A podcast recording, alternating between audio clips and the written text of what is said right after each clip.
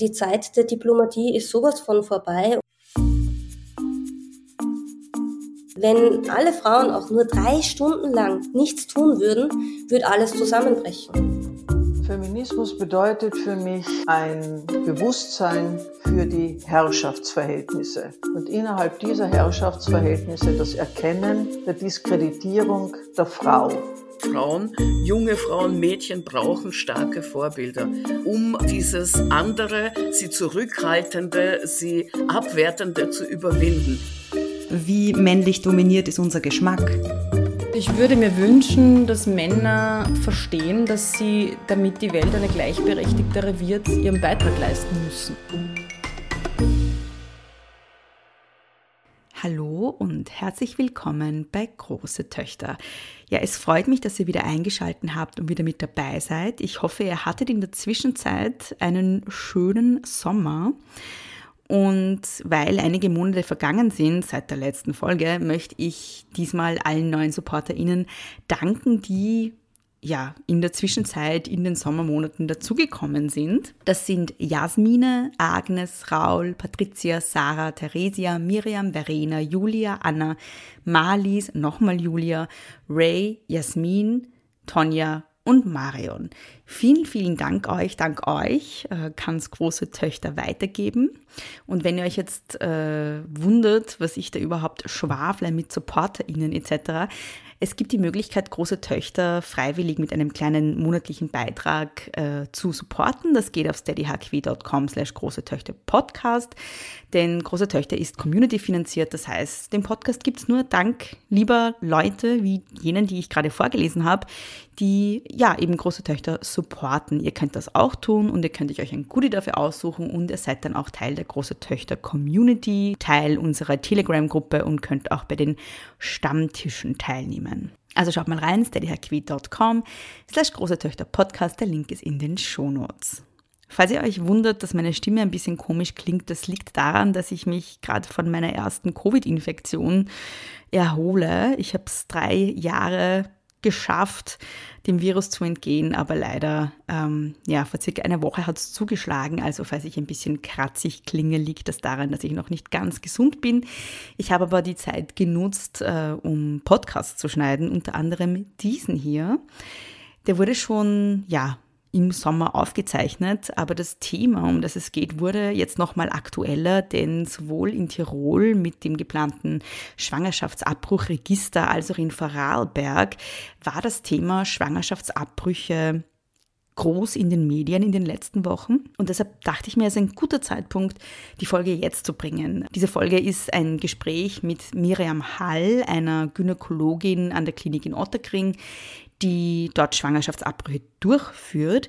Aber sie ist auch ja, Aktivistin, kann man sagen. Sie ist Teil der Initiative Aus Prinzip, der es eben darum geht, dass Schwangerschaftsabbrüche zu einer öffentlichen Gesundheitsleistung werden sollten in Österreich, also beispielsweise von den Krankenkassen übernommen werden und nicht mehr von Schwangeren, ungewollt Schwangeren, äh, ja, aus privater Tasche bezahlt werden sollten. Viel Freude mit der heutigen Folge.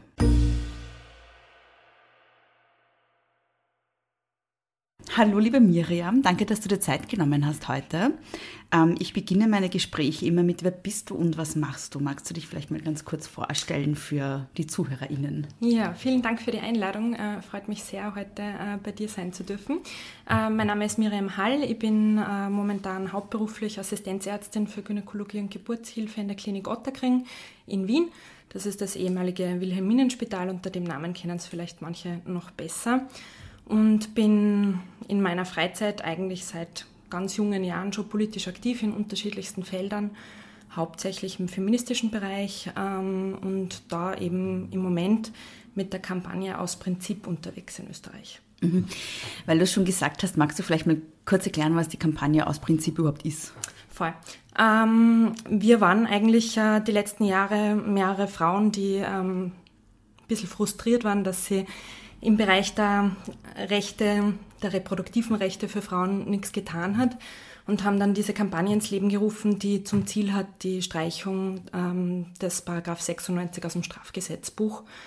Ja, und darum dreht sich die Kampagne hauptsächlich. Ist eine Kampagne, die nicht von einer politischen Partei oder so äh, getragen ist, sondern wirklich überparteilich aus dem NGO-Bereich für Frauen dabei sind. Und es geht eben um die Verbesserung der reproduktiven Rechte von Frauen in Österreich. Mhm. Was ist denn der Paragraph 96? Ja, der Paragraph 96 ist im Strafgesetzbuch der äh, Paragraph, der regelt, ähm, dass äh, Abtreibungen eigentlich illegal sind, wenn man es so sagt. Ähm, Abtreibungen sind nämlich nur straffrei in Österreich, wenn man es innerhalb dieser äh, drei Monate der bekannten Fristenregelung sozusagen macht. Ansonsten ist eine Abtreibung immer noch verboten und eben in diesem Paragraph geregelt im Strafgesetzbuch. Mhm. Ähm, viele Menschen wissen das ja nicht, dass Abtreibung verboten Stimmt, ist in ja. Österreich. Also ich kriege da immer sehr ähm, ja, wie soll ich sagen, überraschte Antwort oder Leute, die mir sagen, das stimmt nicht, das ist nicht verboten, weil man kann ja abtreiben. Mhm. Ähm, kannst du das vielleicht genauer nochmal ausführen, wie die Gesetzeslage genau ist und was das für Frauen bedeutet? Mhm. Also im Endeffekt war das ja in den 70er Jahren damals, als diese Fristenregelung erkämpft worden ist gegen viele politische Widerstände, aber auch gegen die Widerstände der Kirche, mhm. äh, Kompromisslösung, die dann in diesem Paragraph im Endeffekt gegipfelt ist. Es geht im Endeffekt darum, dass sozusagen Abtreibung, also das Beenden einer, einer Schwangerschaft grundsätzlich nicht erlaubt ist. Das ist unter Strafe gestellt. Also wenn ihr als Ärztin ähm, so einen Eingriff vornehme, dann ist das einmal prinzipiell etwas, was ich nicht tun darf. Mhm. Ja, ist eine Körperverletzung, wenn ich das tun würde. Mhm. Ähm, und die Frau macht sie strafbar, ähm, die diese Abtreibung machen lässt. Also im Endeffekt sowohl Ärztin als auch äh, die betroffene Frau äh, machen sie damit strafbar. Ähm, allerdings gibt es eben eine Ausnahmeregelung, ähm, beziehungsweise eigentlich mehrere Ausnahmeregelungen. Ähm, die bekannteste ist eben die Fristenregelung, die besagt, dass man innerhalb der ersten drei Monate der Schwangerschaft ähm, einen äh, Abbruch ohne Angabe von Gründen machen äh, lassen darf. Also sowohl ich als Ärztin darf ihn durchführen, als auch die Frau darf sich dafür entscheiden, die Schwangerschaft zu beenden und ähm, das strafrechtlich nicht verfolgt wird. Äh, die andere Ausnahmeregelung ist die, äh, die, sogenannte medizinische Indikation. Da ist ein Abbruch von der Schwangerschaft auch zu einem späteren Zeitpunkt nur ohne, ohne Strafprozess dann äh, möglich. Mhm. Ähm, wenn ich jetzt äh, ungewollt schwanger bin, wie schwer oder leicht ist es für mich, dann an einen Abbruch zu kommen oder was bedeutet das überhaupt? Mhm. Das hängt leider wirklich ähm, sehr davon ab, erstens, wo du wohnst in Österreich. Ähm, wir haben was die regionale Verteilung an Möglichkeiten überhaupt zum Abbruch zu kommen angeht, ähm, sehr, sehr große regionale Unterschiede und ein starkes Ost-West-Gefälle. Mhm. Also du wirst ja in Wien deutlich leichter tun, das innerhalb der notwendigen Frist ähm, machen zu können, als wenn du in Tirol zu Hause bist zum Beispiel oder auch in Salzburg, Vorarlberg und so weiter und so fort. Ähm, das ist das eine und das andere ist, es ist äh, leider nach wie vor auch immer noch eine Frage des Geldbörsels, weil ähm, Schwangerschaftsabbruch ist keine Gesundheitsleistung, die die Allgemeinheit für dich trägt, sondern das muss aus deinem privaten Taschel sein. Mhm. Wie viel kostet das? Ähm, das ist unterschiedlich, ähm, zwischen 370 Euro im günstigsten Tarif bis zu 650 Euro kann man mhm. da durchaus schon mal hinblechen. In manchen Orten ist es sogar noch teurer. Also das wird ja jetzt für viele Frauen nicht leistbar sein, nehme ich mal an. Richtig. Gibt es eine Möglichkeit, dass das dann doch irgendwie bezahlt wird oder muss ich als Frau immer dafür sorgen, dass ich diese 600 oder 300 Euro oder wie auch immer ähm, irgendwie auftreibe? Ehrlicherweise in ganz wenigen Fällen gibt es eine mhm. Möglichkeit. Es gibt ähm, für Frauen, die in Wien äh, leben und äh, tatsächlich nachweisen können, dass sie äh, kohlemäßig derzeit schlecht aufgestellt sind, ähm, äh, über die MA40 die Möglichkeit ähm, zu beantragen, dass es eine Kostenübernahme gibt. Ähm, mhm. Das ist ähm, möglich, machen wir bei uns im Spital zum Beispiel auch öfter, ähm, ist aber halt dann auch zeitlich immer ein bisschen ein Stress, weil da muss man zuerst die Bestätigung haben, dass die Kostenübernahme ähm, mhm. geschieht und das äh, trotzdem innerhalb dieser, dieser drei Monate schaffen. Ansonsten gibt es eigentlich nur NGOs, die die Kosten für Frauen übernehmen in manchen Fällen. Also mhm. ansonsten muss man das tatsächlich aus eigener eigener Tasche bezahlen. Ja. Und die Kampagne aus Prinzip fordert ja unter anderem auch, dass äh, ähm, Schwangerschaftsabbrüche kostenfrei zur Verfügung gestellt werden. Äh, wie soll das bewerkstelligt werden oder wer soll dafür, also wer soll sozusagen die Kosten dann tragen? Was ist die Idee? Die Allgemeinheit, das soll, also, also die prinzipiell haben, genau, mhm. äh, prinzipiell haben wir, haben wir uns das in der Kampagne ähm, sehr bewusst auch offen gelassen und jetzt nicht äh, explizit die Krankenkasse reingeschrieben, mhm. weil es ist uns eigentlich ähm, egal, ob das die Krankenkasse ist oder ob das dann eine Leistung vom Gesundheitsfonds der, der jeweiligen Stadt oder des Landes ist. Das Gesundheitssystem ist ja deutlich ähm, schwieriger finanziert, als mhm. wie man manchmal denken möge. Ähm, aber es soll kostenlos ähm, für Frauen zur Verfügung stehen und nicht nur das, auch Verhütungsmittel, weil es ist in Wirklichkeit ein echter Wahnsinn, wenn man sich anschaut, was Frauen im Laufe ihres Lebens für ihre Gesundheit bezahlen müssen, für ihre mhm. reproduktiven Rechte äh, bezahlen müssen. Ähm, das ist im Jahr 2023 einfach echt nicht mehr zeitgemäß und muss sich ganz dringend ändern. Mhm. Du hast ja schon gesagt, dass du Ärztin bist in Otterkring, ähm, äh, Gynäkologin. Mhm. Ähm, führst du selber auch Schwangerschaftsabbrüche durch? Ja, natürlich. Mhm. Und ich glaube, ähm, das ist einer der wichtigen Punkte, warum ich auch für die Streichung aus dem Strafgesetzbuch kämpfe, ähm, weil ist völlig absurd finde, wie viele Gynäkologinnen und Gynäkologen ähm, sagen, sie führen keine Schwangerschaftsabbrüche durch, weil das gehört einfach zu unserem Fach dazu. Ich finde, es gehört dazu, wenn man Arzt oder Ärztin ist, dass man auch Dinge macht, die nicht schön sind. Eine mhm. Krebsoperation ist auch nicht schön. Ähm, und ja, ein Schwangerschaftsabbruch ist sehr einfach durchführbar, mhm. also an, an Handwerkszeugs kann es nicht mhm. äh, liegen. Und dass wir ständig diese Diskussion führen müssen, dass ich mich davon lossagen kann, weil es eben im Strafgesetzbuch steht und ich das mhm. äh, also da nicht verpflichtet werden kann, das ist ein Blödsinn. Es gehört in die Ausbildungsordnung rein mhm. und ich finde, es gehört in den öffentlichen Versorgungsauftrag rein, Punkt. Es gibt ja eben im österreichischen Gesetz auch diese Gewissensklausel, dass genau. eben kein Arzt, keine Ärztin dazu verpflichtet werden kann, genau. einen Schwangerschaftsabbruch durchzuführen, obwohl es meines Wissens der häufigste gynäkologische Eingriff weltweit ist. Yes. Das ist ja ungefähr so, als würde ich, ähm, weiß ich nicht, Augenarzt werden und sagen, ja, aber Brillen will ich nicht verschreiben. Genau. Also es ist ja absurd. Es ist völlig absurd. Ja. Ist, es auch, ist es auch nicht Teil der Ausbildung einer Gynäkologin? Es ist kein Teil der Ausbildung, wobei unter Anführungsstrichen ist es auch relativ wurscht, weil du machst bei einer Abtreibung eine Küretage und für eine Küretage gibt es ganz viele andere Indikationen auch, wo man halt anderes Material aus der Gebärmutter herausholt. Mhm. Also da gibt es auch nicht die Ausrede, dass das in der Ausbildung bis jetzt nicht vorgekommen mhm. ist, weil ein Gynäkologe oder eine Gynäkologin, die keine Küretagen durchführen können oder seit vielen äh, Jahren gibt es ja die medikamentöse äh, Möglichkeit, wo man überhaupt nichts machen muss, außer einer Untersuchung und der Patientin erklären, wie sie die Tabletten schlucken soll. Also mhm. Mhm. da verstehe ich es ja schon überhaupt nicht, wie man sich davon sozusagen lossagen kann und sagen kann, das mache ich jetzt aber nicht. Also wenn ich mhm. Frauenmedizin betreibe, muss ich die Frau als Ganzes verstehen, finde ich, und Schwangerschaft mhm. gehört da dazu und ungewollte Schwangerschaft auch. Mhm. Du hast jetzt schon eine Frage beantwortet, die ich dir stellen wollte, nämlich welche Methoden gibt es zum Schwangerschaftsabbruch? Mhm. Also du hast gesagt Curettage und medikamentöse mhm, genau. ähm, medikamentöser Abbruch. Gibt es noch Methoden sonst? Na, im Endeffekt gibt es bei dieser Gebärmutterausschabung gibt's zwar verschiedene das ist Varianten. Die Curettage. Genau, das ist mhm. die Curettage. Da kann man Sauger nehmen oder auch nicht. Das mhm. ist in Österreich oder in den westlichen Breitengraden ähm, wird das eigentlich nur mehr mit Sauger gemacht, weil es einfach schneller geht und schonender ist für die mhm. Gebärmutter von der Frau. Und ansonsten gibt es den medikamentösen Abbruch, der eine super Möglichkeit ist, gerade in den früheren Wochen von der Schwangerschaft, weil man sich einfach die Vollnarkose spart und mhm. ja das auch einfacher zugänglich ist. Ja, ich glaube, das ist wichtig, darüber auch zu reden, wie das dann in der Praxis ausschaut, weil viele Leute, glaube ich, auch so Horrorvorstellungen haben von, mhm. von Schwangerschaftsabbrüchen.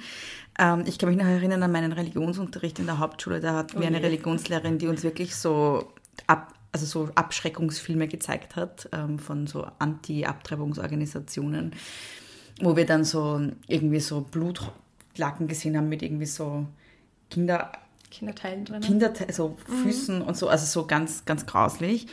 Ähm, also das findet nicht statt. Ich, ja und nein. Also natürlich, wenn man, wenn man Medikamente schluckt oder es ist ja, wenn man Schwangerschaft verliert, im Endeffekt natürlich ist, ist da äh, ab einer gewissen Woche jetzt mehr als ein Zellhaufen drinnen und das mhm. muss auch wieder raus. Ähm, ja, mhm. Ich finde nur, weil es vielleicht nicht schön anzuschauen ist, ist es deshalb nur nicht grauslich. Es gehört mhm. halt zu unserem Beruf dazu. Und Frauen muss man darüber aufklären, je nachdem, man kann ja die Medikamente sowieso in Österreich nur bis zur neunten Woche nehmen. Also da braucht man jetzt nicht erwarten, dass man irgendwie eine Fastgeburt erlebt. Mhm.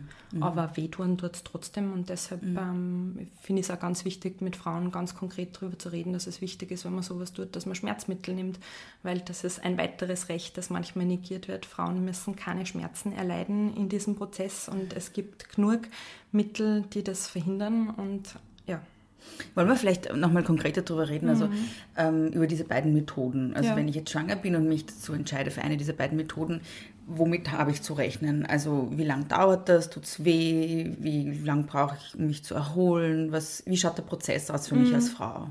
Also da das erste Entscheidungskriterium, ob medikamentös überhaupt geht, ist eben die Schwangerschaftswoche, in der man ist. Mhm. Ähm, die Schwangerschaftswoche wird immer berechnet vom ersten Tag der letzten Regelblutung. Das heißt, eigentlich beginnt die Schwangerschaft zu einem Zeitpunkt, wo man noch nicht einmal den Sex gehabt hat, der zur Schwangerschaft führt. Das ist mhm. ein bisschen verwirrend mhm. ähm, für viele Menschen, die nicht in der Gynäkologie zu Hause sind. Warum das so festgelegt worden ist, keine Ahnung, aber es ist so.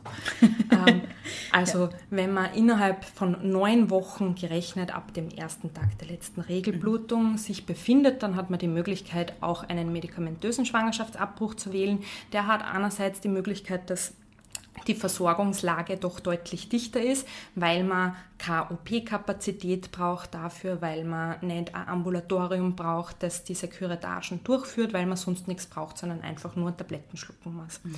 Ähm, das ähm, sind zwei Medikamente, die man nimmt. Das eine ist das ähm, mittlerweile, glaube ich, doch sehr berühmte Mifegyne. Das ist das ähm, Medikament, das in den USA in, in manchen Bundesstaaten verboten wurde einzusetzen. Ähm, das ähm, unterbricht sozusagen das weitere Wachstum der Schwangerschaft und dann kriegt man ähm, im Abstand von ungefähr 36 bis 48 Stunden ein zweites Medikament, das man entweder schluckt oder vaginal einführt und das äh, macht im Endeffekt nichts anderes als äh, die Gebärmutter zu Krämpfen zu animieren, dass das halt ausgestoßen wird, was ähm, sozusagen sich in der Gebärmutter befindet. Und dann hat man eine Blutung, ähm, die stärker ist als eine normale Regelblutung und auch mehr weh tut als eine normale Regelblutung. Deswegen empfehlen wir Frauen eigentlich immer, dass ab dem Zeitpunkt, wo sie dieses zweite Medikament einnehmen, sofort prophylaktisch anfangen mit ordentlich Schmerzmitteln und auch ein Medikament, das Übelkeit verhindert, mhm. weil das sind so die häufigsten Nebenwirkungen. Mhm. Ähm, und dann ist es ein bisschen unterschiedlich von Frau zu Frau. Manche bluten einen Tag ganz stark und dann ist fast schon wieder vorbei. Äh, bei manchen dauert es vier bis fünf Tage. Das ist im Endeffekt ein bisschen davon abhängig, ja, wie das Medikament bei der bestimmten Frau halt wirkt und auch wie weit die Schwangerschaft schon war.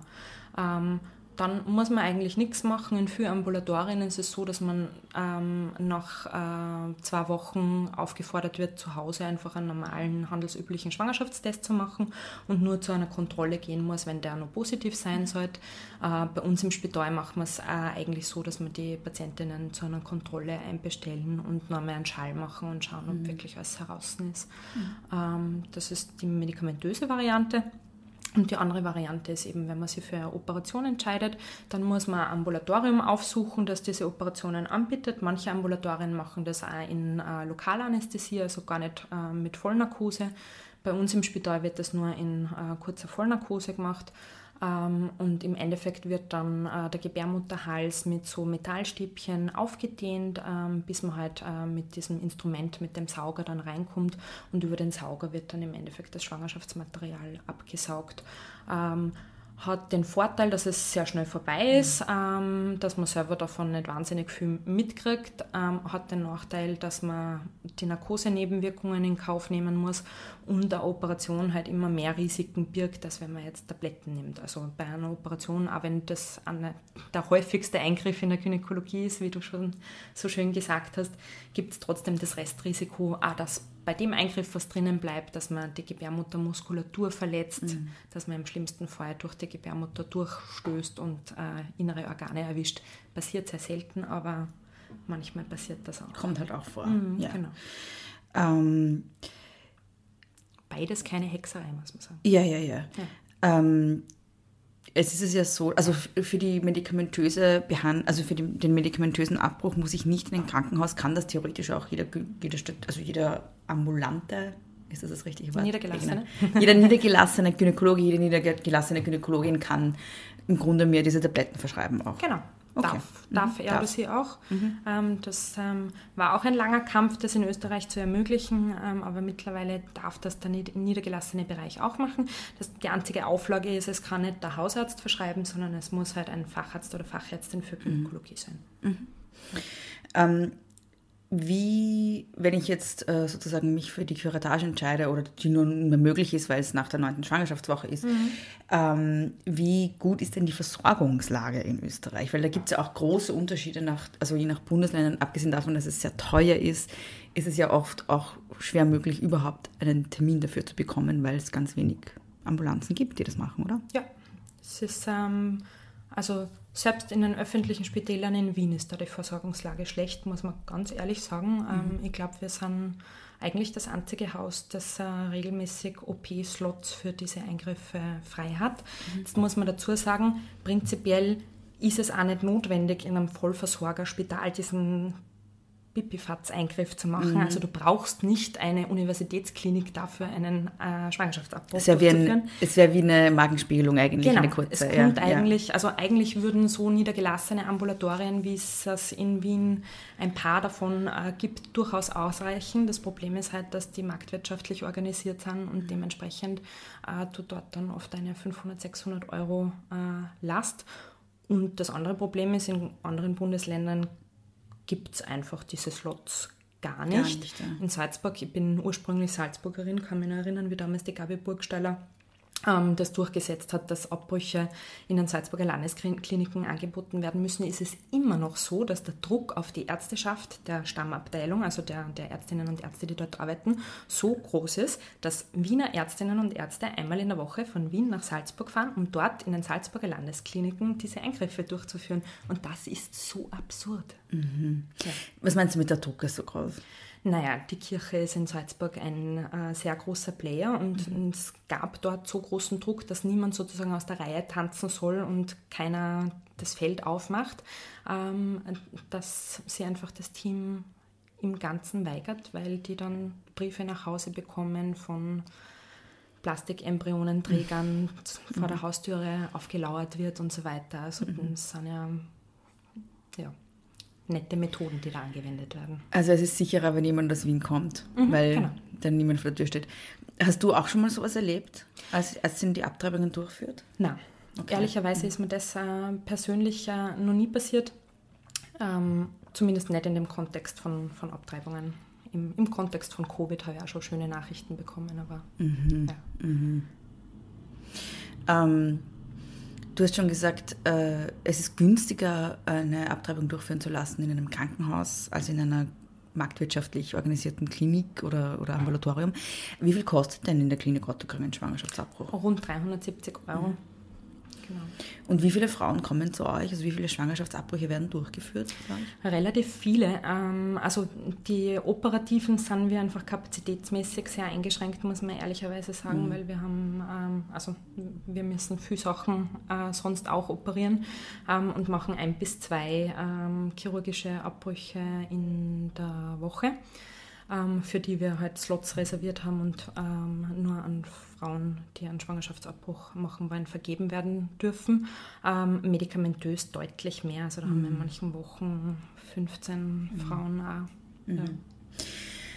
Und ähm, welche Frauen kommen zu euch? Kann man mhm. das, also, weil ich, ich glaube, ähm, viele Menschen, die äh, mit dem Thema Schwangerschaftsabbruch jetzt noch nicht so in Kontakt waren, auch oft viele Männer, mit denen ich rede, ähm, ist, denen ist, glaube ich, nicht klar, wie ähm, alltäglich dieser Ab mhm. also wie, wie, alltäglich dieser Eingriff eigentlich ist und wie viele Frauen sie kennen, die wahrscheinlich schon einen Schwang oder mehrere Schwangerschaftsabbrüche hinter sich haben und dass es eigentlich ein sehr normaler Teil ist des Lebens einer sexuell aktiven Frau, zumindest ja. einer sexuell aktiven Frau, die Sex mit Männern hat. Ähm, kannst du das so, also erzähl mal so ein bisschen aus der Praxis. Wer, wer kommt denn zu dir? Also prinzipiell kann es äh, aus unserer Beratungsstelle, wir haben eben die äh, Beratungsstelle für Familienplanung von der, von der ÖGF äh, bei uns im Haus, wo wir diese Beratungen durchführen. Ähm, und da sagt man ganz klar, dass dieses, also dieses abstruse Bild von die Frau, die nicht richtig verhüten kann, weil sie ist vielleicht 17 und noch unerfahren ähm, und die macht dann einen Schwangerschaftsabbruch, mhm. ist ähm, kommt auch vor, aber ist sicher nicht das Hauptklientel, das mhm. wir haben. Also die meisten Frauen, die abbrechen, haben schon mehrere Kinder zu Hause und ähm, ja, sagen dann, das dritte Kind geht sie jetzt leider finanziell nicht aus oder das vierte Kind geht sie finanziell nicht aus oder es passt mir gerade nicht rein. Ganz viel in langjährigen, stabilen Beziehungen. Also ja, sagen auch sämtliche Studien, die es zu dem Thema gibt, dass in Wirklichkeit. Ähm, der, der, der, Hauptteil an Abbrüchen eben bei Frauen ist, die oft verheiratet sind oder in langfristigen, stabilen Partnerschaften, die schon mehrere Kinder haben und einfach ein Hoppala passiert ist und das jetzt gerade nicht mehr geht. Mhm, mhm. Ähm, ein häufiges Argument gegen Schwangerschaftsabbrüche oder ein häufiges Argument dafür, Schwangerschaftsabbrüche nicht ähm, niederschwelliger zur Verfügung zu stellen, ist ja, dass das für die Frauen so wahnsinnig belastend ist. Also es gibt ja immer diese Erzählungen, wie traumatisierend das alles nicht ist. Ähm, was kannst du da aus der Praxis berichten? Ich glaube, es gibt nichts Belastenderes als eine, als eine Frau, die durch eine Schwangerschaft gezwungen wird und dann ein Kind hat, das eigentlich nicht gewollt ist. Also ich finde, ähm, ich finde das Argument wahnsinnig absurd, weil was ist die Konsequenz daraus zu sagen, das ist so belastend für die Frau und deswegen soll man es nicht tun. Die Konsequenz ist, dass eine Frau eine komplette Schwangerschaft durchleben und oft durchleiden muss, mhm. in einer Situation, wo sie die Schwangerschaft nicht haben will, vielleicht körperlich, psychisch, aus sonst irgendwelchen Gründen nicht bereit dafür ist. Ähm, also ist das einfach ein Non-Argument. Und abseits davon ähm, Natürlich sitzen Frauen da und hadern mit der Entscheidung, ob sie jetzt das dritte oder vierte Kind doch noch kriegen wollen oder nicht. Aber wenn die Entscheidung einmal getroffen ist, dass sie abbrechen wollen, dann ist das für die allermeisten Frauen überhaupt gar kein Problem. Also mhm. wirklich nicht, weil mhm. ja. Mhm. Ich kenne das halt nur von Frauen aus meinem Umfeld, die dann eigentlich massiv erleichtert ja, sind. Also es ist genau das Gegenteil genau. davon, was oft ja. berichtet wird. Und ich denke mir immer so, ähm, natürlich äh, gibt es immer bei jedem medizinischen Eingriff und überall immer Menschen, die, die dann auch unglücklich sind damit. Ja. Aber, aber wenn man sich zum Beispiel an, also diese Idee, dass man Frauen irgendwie vor ihren eigenen Entscheidungen schützen muss, ist ja auch sehr, sehr patriarchal grundsätzlich. Extrem paternalistisch, ja. ja. Mhm.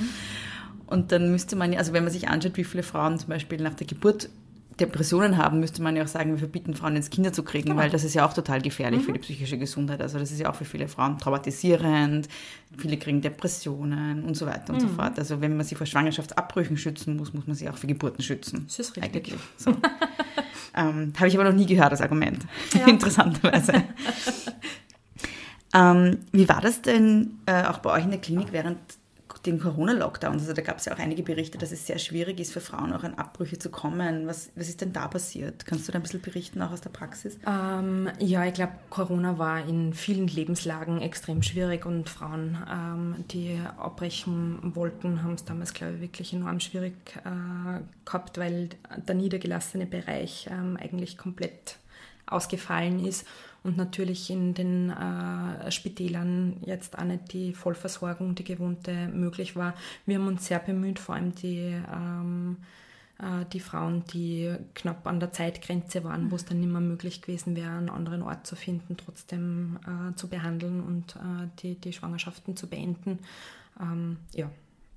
Aber ich hoffe sehr, also es, es war wieder mal so ein Symptom in Wirklichkeit, wie, wie, wie ja, dass Frauen in Wirklichkeit immer die Ersten sind, die unter Krisen leiden. Und das merkt mhm. man halt ähm, an der Corona-Geschichte so stark, finde ich, weil, ja, weil sowas wie Schwangerschaftsabbrüche halt dann das Erste ist, was gestrichen mhm. wird in Wirklichkeit, wenn es um, um äh, Leistungsangebote gibt, weil das ist ja nicht so wichtig mhm. oder ja, wird als nicht so wichtig wahrgenommen, obwohl es zeitkritisch ist, viel zeitkritischer als manche andere Dinge, mhm. eben wegen der Fristenregelung, weil mhm. man dann nicht mehr darf. Mhm. Ähm, und weil es was ist, was ein Leben komplett verändert. Also wie gesagt, ich finde, eine Frau durch eine Schwangerschaft zu zwingen, man sieht das in Polen, wir haben, mhm.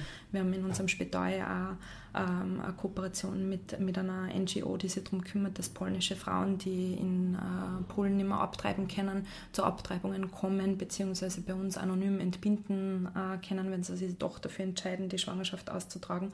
Und das ist so irre zu sehen, was, was das mit Menschen macht, wenn solche Gesetze beschlossen mhm. werden. Ja. Mhm.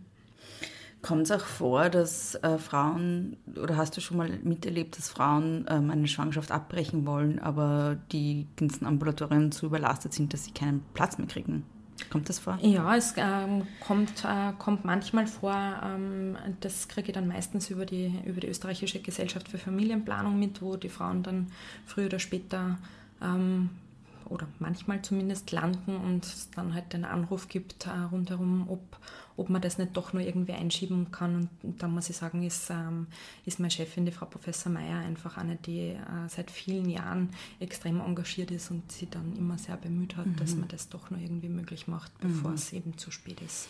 Mhm. Aber es hängt, nachdem es keine Versorgungsverpflichtung geht tatsächlich an dem Engagement von Einzelpersonen. Mhm. Und das ist was, was sie dringend ändern muss. Mhm.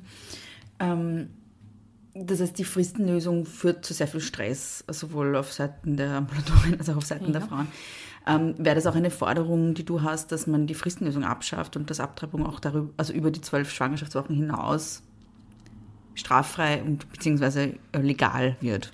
Ja, das ist sicher eine noch kompliziertere Diskussion. Primär muss man mal wissen, dass die drei Monate, die im Gesetz stehen, völlig random festgelegt worden sind. Mhm. Also es gibt jetzt keinen medizinischen Grund, warum ab dieser Schwangerschaftswoche es schwieriger, ethisch korrekter, sonst irgendwie. Also mhm. ja, das ist, war einfach ein politischer Kompromiss damals, äh, der medizinisch jetzt nicht unbedingt äh, erklärbar ist. Das ist das eine. Und die, das andere ist, ich glaube ehrlicherweise, dass das eine völlige Nebendis Nebenschauplatzdiskussion ist, weil wenn die Versorgung und der Zugang leicht ist, mhm. dann will, glaube ich, keine Frau 14 dann oder warten, 16 ja. Wochen überlegen oder warten, sondern dann will man das möglichst früh und schmerzfrei erledigt haben mhm. und Punkt. Dann wird sich diese Frage nur in sehr seltenen Fällen mhm. stellen, ehrlicherweise. Mhm. Und dann sind wir eher in der Diskussion über, was macht man mit pränataldiagnostischen Ergebnissen und so weiter. Und das mhm. ist, das haben wir dann tief in einer medizinethischen Debatte, ja, ja, ja, ja, ja, genau. Ähm, magst du vielleicht noch mal kurz zusammenfassen oder auch gerne länger zusammenfassen, was so die wichtigsten Änderungen sind, die du forderst? Mhm. Also in der Kampagne von Aus Prinzip haben wir im Endeffekt drei Hauptforderungen. Das eine ist eine, äh, eben die Streichung äh, des äh, Paragraphs aus dem äh, Strafgesetzbuch. Das andere ist eine wohnortnahe Versorgung, also einfach mhm. die Verbesserung der Versorgungslage ähm, für Frauen in ganz Österreich, unabhängig davon, ob sie in einem Kaffee in Vorarlberg wohnen oder im siebten Bezirk. Ähm, und das dritte ist, äh, dass der Abbruch kostenfrei für die Frauen sein soll und auch äh, Verhütungsmittel kostenfrei zugänglich mhm möglich sein sollten. Mhm. Ähm, Verhütungsmittel, da meint ihr alles damit von äh, äh, hormonellen Verhütungsmitteln wie der Pille bis hin zu Kondomen, yes, die man genau. dann zum Beispiel gratis in der Apotheke kriegen könnte mhm. oder so. Also das habe ich zum Beispiel super gefunden. Eine meiner besten Freundinnen hat eine Zeit in Finnland gearbeitet als mhm. Schulärztin mhm. und ähm, dort kann jede Schulärztin pro Kind äh, 100 Kondome bestellen und die werden dort einfach in der Schule ganz normal ausgegeben an alle Kinder. Mhm. Ähm, Mhm. Also auch Kondome sollten kostenfrei sein, weil da geht es ja dann nicht nur um reproduktive Rechte, sondern auch um die Verhütung von Geschlechtskrankheiten. Genau, ja. Mhm. mhm. Das verstehe ich nämlich auch gar nicht, warum, das, warum Kondome zum Beispiel, also auch bei allen anderen Verhütungsmitteln, aber gerade bei Kondomen verstehe ich es nicht, weil das ja auch ein präventivmedizinische eine präventivmedizinische äh, äh, Maßnahme ist, gewiss, gewissermaßen. Das ne? ist richtig, aber im österreichischen Gesundheitssystem streiten wir immer darüber, ob präventive Medizin überhaupt eine Leistung der ah, Gesundheitskasse ja. sein soll. Insofern ist das, passt sehr ins mhm. Bild der mhm. Probleme, die wir haben. Ja. Ähm, wie kann man denn die Initiative aus Prinzip, also beziehungsweise wer hat die denn genau gestartet? Wie kann man sie unterstützen? Wo kann man euch finden im Internet? Ähm, Gibt es irgendwas, was du ankündigen magst, Werbung, was auch immer. ja, also ähm, aus Prinzip ist im Endeffekt entstanden, ähm, die Steffi Grubich, einer meiner, meiner besten Freundinnen, ähm, hat eine PR-Agentur ähm, und ähm, es hat einmal die Idee gegeben, ähm, eine, eine Kampagne zu machen, eben anlässlich dieses Jahrestages, ähm, nachdem äh, 1973 mhm. der Beschluss gefasst wurde, äh, die Fristenregelung einzuführen, äh, das zu nutzen und ähm, Verbesserungen zu erkämpfen mhm. und nicht immer nur das Ist zu verteidigen, mhm. sondern einmal nach vorn zu gehen mhm. und zu sagen, eigentlich haben wir das jetzt lang genug gehabt und eigentlich ist es immer noch nicht gut für Frauen. Mhm. Ähm, und aus dieser Kampagnenidee ist dann die Plattform aus Prinzip äh, entstanden, wo wir von Anfang an sehr eingebunden war und ähm, da immer beratend auch medizinisch zur Seite gestanden bin. Ähm, und wir haben dann im Endeffekt eigentlich alle NGOs, Frauen, die halt in Österreich so aufgefallen sind in den letzten Jahren, äh, die mit dem Thema schon mal zu tun gehabt haben, äh, angeschrieben und gefragt, wollen wir uns nicht einfach alle auf ein Backel hauen und das einfach mal ausprobieren und sozusagen versuchen, ähm, Stimmung zu machen im Land ähm, für profeministische Forderungen und nicht äh, für die Verhinderung von Verschlechterungen. Das war so der Grundgedanke. Ähm, haben dann, ähm, es gibt ja doch einige NGOs von Pro-Choice ähm, angefangen, ähm, über Joker zum Beispiel, das sind, äh, ist der Verein, der sich um die äh, polnischen Frauen, die nicht abtreiben können, äh, kümmert, ähm, etc. Frauen, die in der ÖGF organisiert sind, Frauen, die in Jugendorganisationen sind, also wirklich ein ganz ein breites Bündnis, Frauen aus ähm, äh, Gesellschaft, Kunst und Kultur angeschrieben und ähm, äh, aufgefordert, bei der Plattform mitzumachen. Und im Endeffekt funktioniert es ähm, ganz niederschwellig.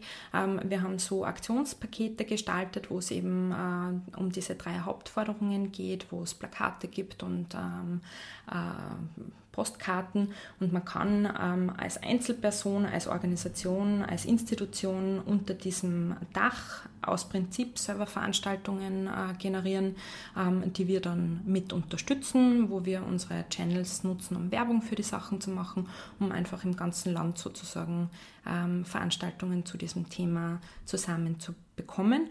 Ähm, man kann diese Aktionspakete einfach über die Homepage äh, bestellen, die sind kostenlos. Man kann äh, spenden, um äh, eben kleinen Frauenvereinen zum Beispiel das zu ermöglichen, diese Aktionspakete eben zu bestellen, damit unsere Produktionskosten einfach äh, drinnen sind. Ähm, ja, das ist einmal so prinzipiell der Kampagnenrahmen. Äh, jeder, der mitmachen will, kann auch gerne ein Foto oder auch ohne Foto ein Statement auf der Homepage hinterlassen. Es gibt ein Newsletter, für den man sich auf der Homepage eintragen kann und äh, auf unserem Insta-Channel äh, sind sämtliche Infos immer tagesaktuell zu finden. Und ich glaube, der nächste Höhepunkt wird sicher der Safe Abortion Day sein ähm, im September ähm, wo es eine Aktion am Maria-Theresien-Platz geben wird, wo es auch die Möglichkeit gibt, an einer kleinen Demo-Kundgebung sozusagen mhm. teilzunehmen. Ähm, ja. Mhm. Ich kann auch sehr empfehlen, äh, deine Unterstützungserklärung abzugeben. Das habe ich auch schon gemacht. Ähm, kostet nichts, geht schnell und hilft. Ähm, und ich werde natürlich alles dann verlinken ähm, in den Shownotes. Mhm. Du hast gerade dein Handy gezückt, weil du irgendwas ja, nachschauen wolltest. ich möchte gerne eine Veranstaltung noch nachschauen, die, wo immer die am 12. Oktober. Die am 12. Wo ich auch dabei bin. Yes, genau. also kommt unbedingt Oktober. alle hin. Im Spektakel in Wien gibt es mhm. eine ganz nette Veranstaltung mit vielen coolen Frauenacts unterschiedlicher Art und Weise. Die Elfriede Hammerl wird lesen, du mhm. wirst da sein. Mhm. Die Sigrid Horn wird spielen. Es wird ein mhm. cooler Abend werden, glaube ich. Ja, ich freue mich schon sehr drauf. Ähm, mir ist jetzt wieder eingefallen, was ich dich vorhin fragen wollte und dann hatte ich ein kurzes Blackout und wusste nicht, was ich... ähm, du hast schon gesagt, äh, in den 70er Jahren gab es eben diese Verbesserung damals mit, mit der Fristenlösung. Warum glaubst du denn ist, also ich meine, das ist ja jetzt eine ganze Weile her, wir haben mittlerweile 2023, mhm. also was, 30, Moment, nein, nein, 50 Jahre. Ja, 50 wow. Jahre. Ich ich vergesse immer, dass, dass die 70er Jahre schon so lange her sind. Ich, ich rechne nämlich immer so, also so. Bis 2000. Wow, ja, genau. Ähm, ich meine, immer, wenn Leute 2000 geboren sind, mhm. denke ich mir dann immer so, du bist ja erst fünf. Wie kannst ja, du, wie kannst du 20 sein? Ja. Anyways, also das ist jetzt 50 Jahre her. Mhm. Ähm, warum ist denn in der Zwischenzeit nichts passiert?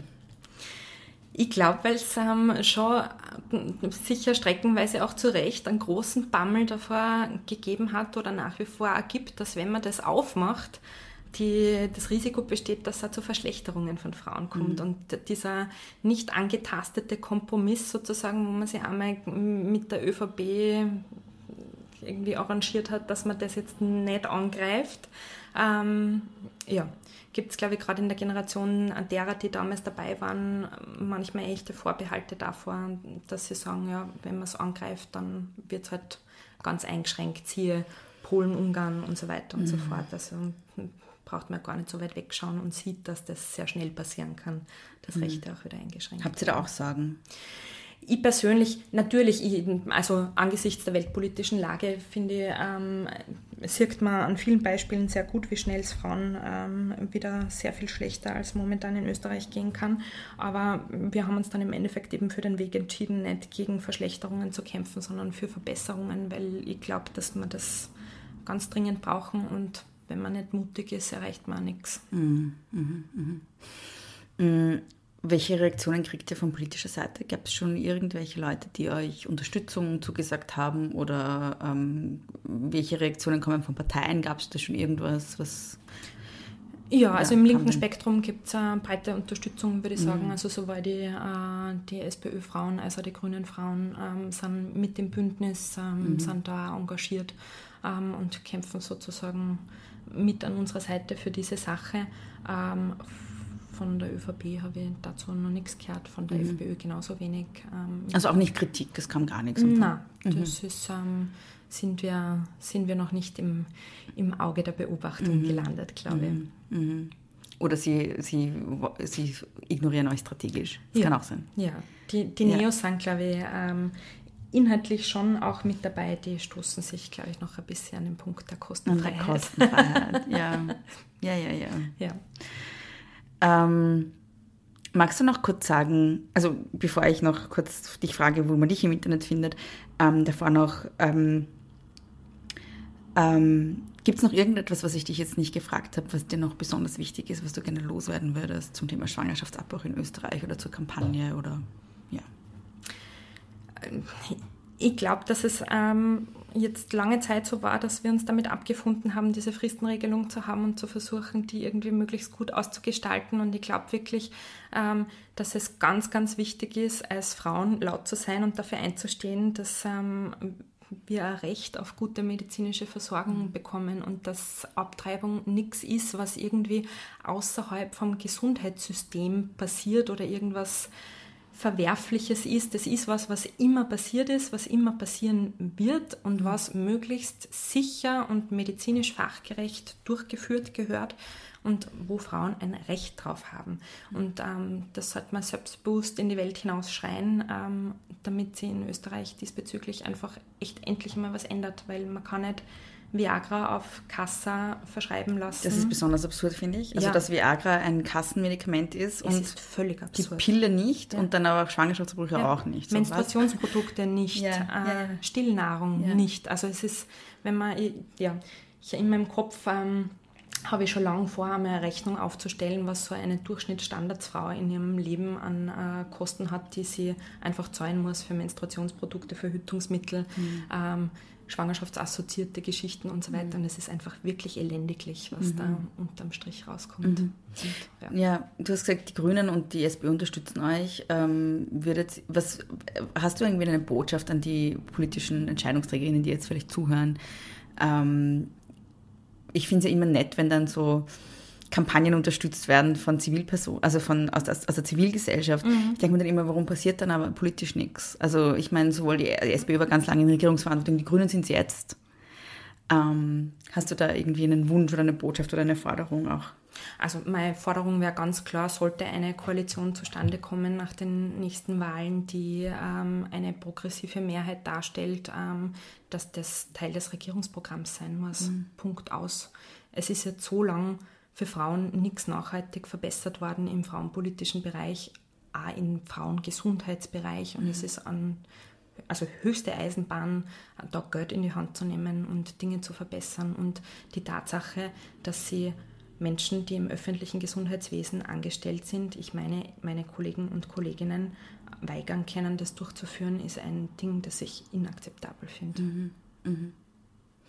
Sollte es auch eine Koalitionsbedingung sein? Aus meiner Sicht ja, wobei Koalitionsbedingungen sagt sie immer so leicht, glaube ich. Also kenne ich aus meinen ÖH-Zeiten von Koalitionsverhandlungen, war sie, dass sie das immer leicht sagt und dann schwierig durchzusetzen ist. Ähm, bis zum gewissen Grad, da hätte ich viel auf meiner Liste, was eine Bedingung sein soll. Mhm. Aber ja, ich glaube, mhm. Frauenpolitik ähm, oder ja, feministische Politik muss wieder deutlich mehr in den Fokus rücken und mhm. da ist ähm, die Streichung aus dem Strafgesetzbuch, mhm. was, was ganz weit oben stehen mhm. sollte. Mhm.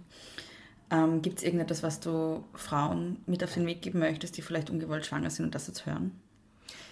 sie sollen sich nicht einreden lassen, dass sie kein Recht darüber haben zu entscheiden, dass ähm, ja, es, ist, ähm, es ist okay, schwanger zu sein und das nicht sein zu wollen. Und ähm, es ist ein Recht, das dann auch beenden zu dürfen. Und ähm, es ist, ähm, man kommt immer noch auch im Gesundheitswesen oft zu irgendwelchen Krankenschwestern, äh, Krankenpflegerinnen oder äh, Sekretären, Sekretärinnen, die dann blöde Kommentare machen. Auch Gynäkologen selber? Auch Gynäkologen, Gynäkologinnen. Also ins, insgesamt ist man einfach sehr viel Kommentaren ausgesetzt als Frau in so einer Situation.